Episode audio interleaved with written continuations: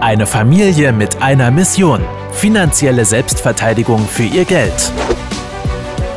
Herzlich willkommen zu einer neuen Folge des Podcasts Die Geldrevolution mit Klaus und Philipp Roppel.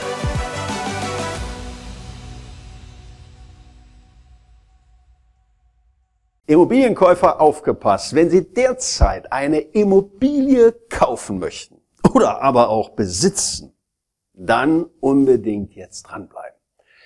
Denn der Immobilienmarkt in Deutschland steht sprichwörtlich, ganz ehrlich gesagt, vor massiver Veränderung. Man könnte vielleicht sogar sagen, vor der Kippe. Seit diesem Jahr ist vieles eben anders. Aus dem Grunde dieses Video und eine brisante Mischung aus steigenden Preisen, höheren Finanzierungskosten, natürlich strengeren Klimaauflagen und natürlich anhaltenden Lieferengpässen lassen ja den Traum von den eigenen vier Wänden leider Gottes für viele, viele Menschen auch leider zum Albtraum werden. Genau deshalb werden wir jetzt in den nachfolgenden Minuten uns einmal mehr mit dem Thema beschäftigen, um mal zu klären, ob es sich überhaupt lohnt, eine Immobilie zu kaufen, ob es nur so langsam, aber sicher ja die große Korrektur am Immobilienmarkt schon eingesetzt hat. Das Ganze werden wir einmal anhand natürlich auch von fünf Risiken analysieren, die für eine mögliche Zeitenwende sorgen könnten, damit Sie anschließend genauestens im Klaren darüber auch sind, ob ein Investment zum Beispiel im Bereich der Wohnimmobilien überhaupt noch in Frage für Sie kommt oder ob Sie vielleicht nicht sogar Ihre Immobilie auch vielleicht auch veräußern wollen, wenn Sie schon Immobilienbesitzer sind. Mein Name ist Klaus Roppel und äh, ich bin selbst seit vielen, vielen Jahrzehnten begeisterter Immobilieninvestor. Ähm, doch angesichts eben der entsprechenden aktuellen Begleitungsstelle habe ich mich natürlich entschlossen, auch Anfang des Jahres mal zwei meiner Wohnungen aus dem Immobilienstand auch mal wieder zu veräußern und somit eine entsprechende Preiskorrektur auch am Wohnimmobilienmarkt für die nächsten Jahre äh, etwas zuvorzukommen und die derzeit hohen explodierenden Preise auch natürlich mal zu einem Verkaufsvorteil auch zu nutzen. Denn das ist ja das Prinzip des Investierens. Ne? Günstig einkaufen und auch entsprechend gut verkaufen. Nun, ganz offen gesagt, der erste Punkt, den ich aktuell, ja, eigentlich schon immer sehr, sehr häufig beobachte, ist, dass der Wohnungsbau hierzulande natürlich jetzt verstärkt leider auch durch die Gegebenheiten in Stottern gerät. Lange Jahre ließen niedrige Zinsen natürlich ordentliche Eigentums- oder Einkommenssteigerungen äh, und immer teure Mieten ein Investment in Immobilien vergleichsweise verlockend erscheinen. Man konnte sich auch günstig Darlehen holen und äh, entsprechend gut vermieten. Wer für weniger als ein Prozent den Kauf finanzierte, konnte fast immer sicher sein, einen ordentlichen Gewinn natürlich einzufahren. Doch eben jene Gewissheit steht plötzlich eben schon irgendwo in Frage. Denn vor allem der Russland-Ukraine-Konflikt trifft die seit langen Jahren boomende deutsche Bauindustrie mit voller Wucht, da im Zuge dessen mit verschärften natürlich Lieferkettenproblemen und Engpässen bei Materialien äh, ja das an der Tagesordnung liegt. Durch die daraus resultierenden steigenden Baukosten und der höheren Zinsen kommt es nun besonders natürlich im Wohnungsbau vermehrt auch zu Auftragsstornierungen. Der zweite Punkt ist das Thema Förderung, also ein Thema, das eigentlich unabhängig von der aktuellen Begleitumständen äh, mit zu betrachten ist. Denn wer jetzt noch über den Erwerb zum Beispiel meiner Immobilie nachdenkt, kann nicht mehr wie noch im Vorjahr mit einer Neubauförderung fest kalkulieren. Mehrere Programme für energetisches Bauen wurden nämlich von der Regierung mal so einfach von jetzt auf gleich kurzerhand gestrichen. Vielen Bauherren fehlen dadurch übrigens so mal eben rund 20.000 Euro oder mehr im Schnitt in der eigenen Kalkulation. Und gerade für die breite Bevölkerung konnte hier über Jahre hinweg natürlich auch ein zusätzlicher guter Anreiz seinerzeit geschaffen werden, der jetzt leider fehlt und nicht mehr da ist. Zumindest für unbekannte Zeit. Der dritte Punkt bezieht sich dann wiederum auf die derzeit astronomischen Preise im Immobilienmarkt. Anders als vor zehn Jahren könnten Käufer heute nicht mehr davon ausgehen, dass der Wert ihres Investments weiter regelmäßig in der Höhe weiter steigt und steigt und steigt. Der Boom könnte dementsprechend mal doch bald den Zenit erreicht haben.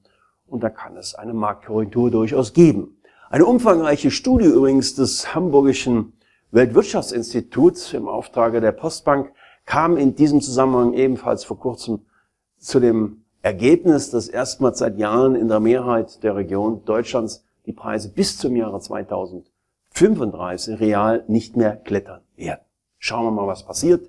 Die Suche nach den Perlen im Immobilienmarkt wird dann natürlich deutlich schwieriger, aber meiner Meinung nach auch nicht unmöglich für die, die sich intensiv vernünftig damit beschäftigen. Der vierte Punkt zieht jedoch wiederum auf die wachsende Kluft zwischen Mietern, Mieten und Kaufpreisen an.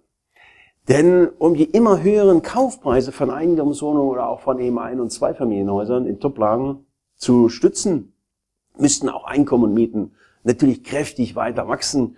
Doch das tun sie nicht überall.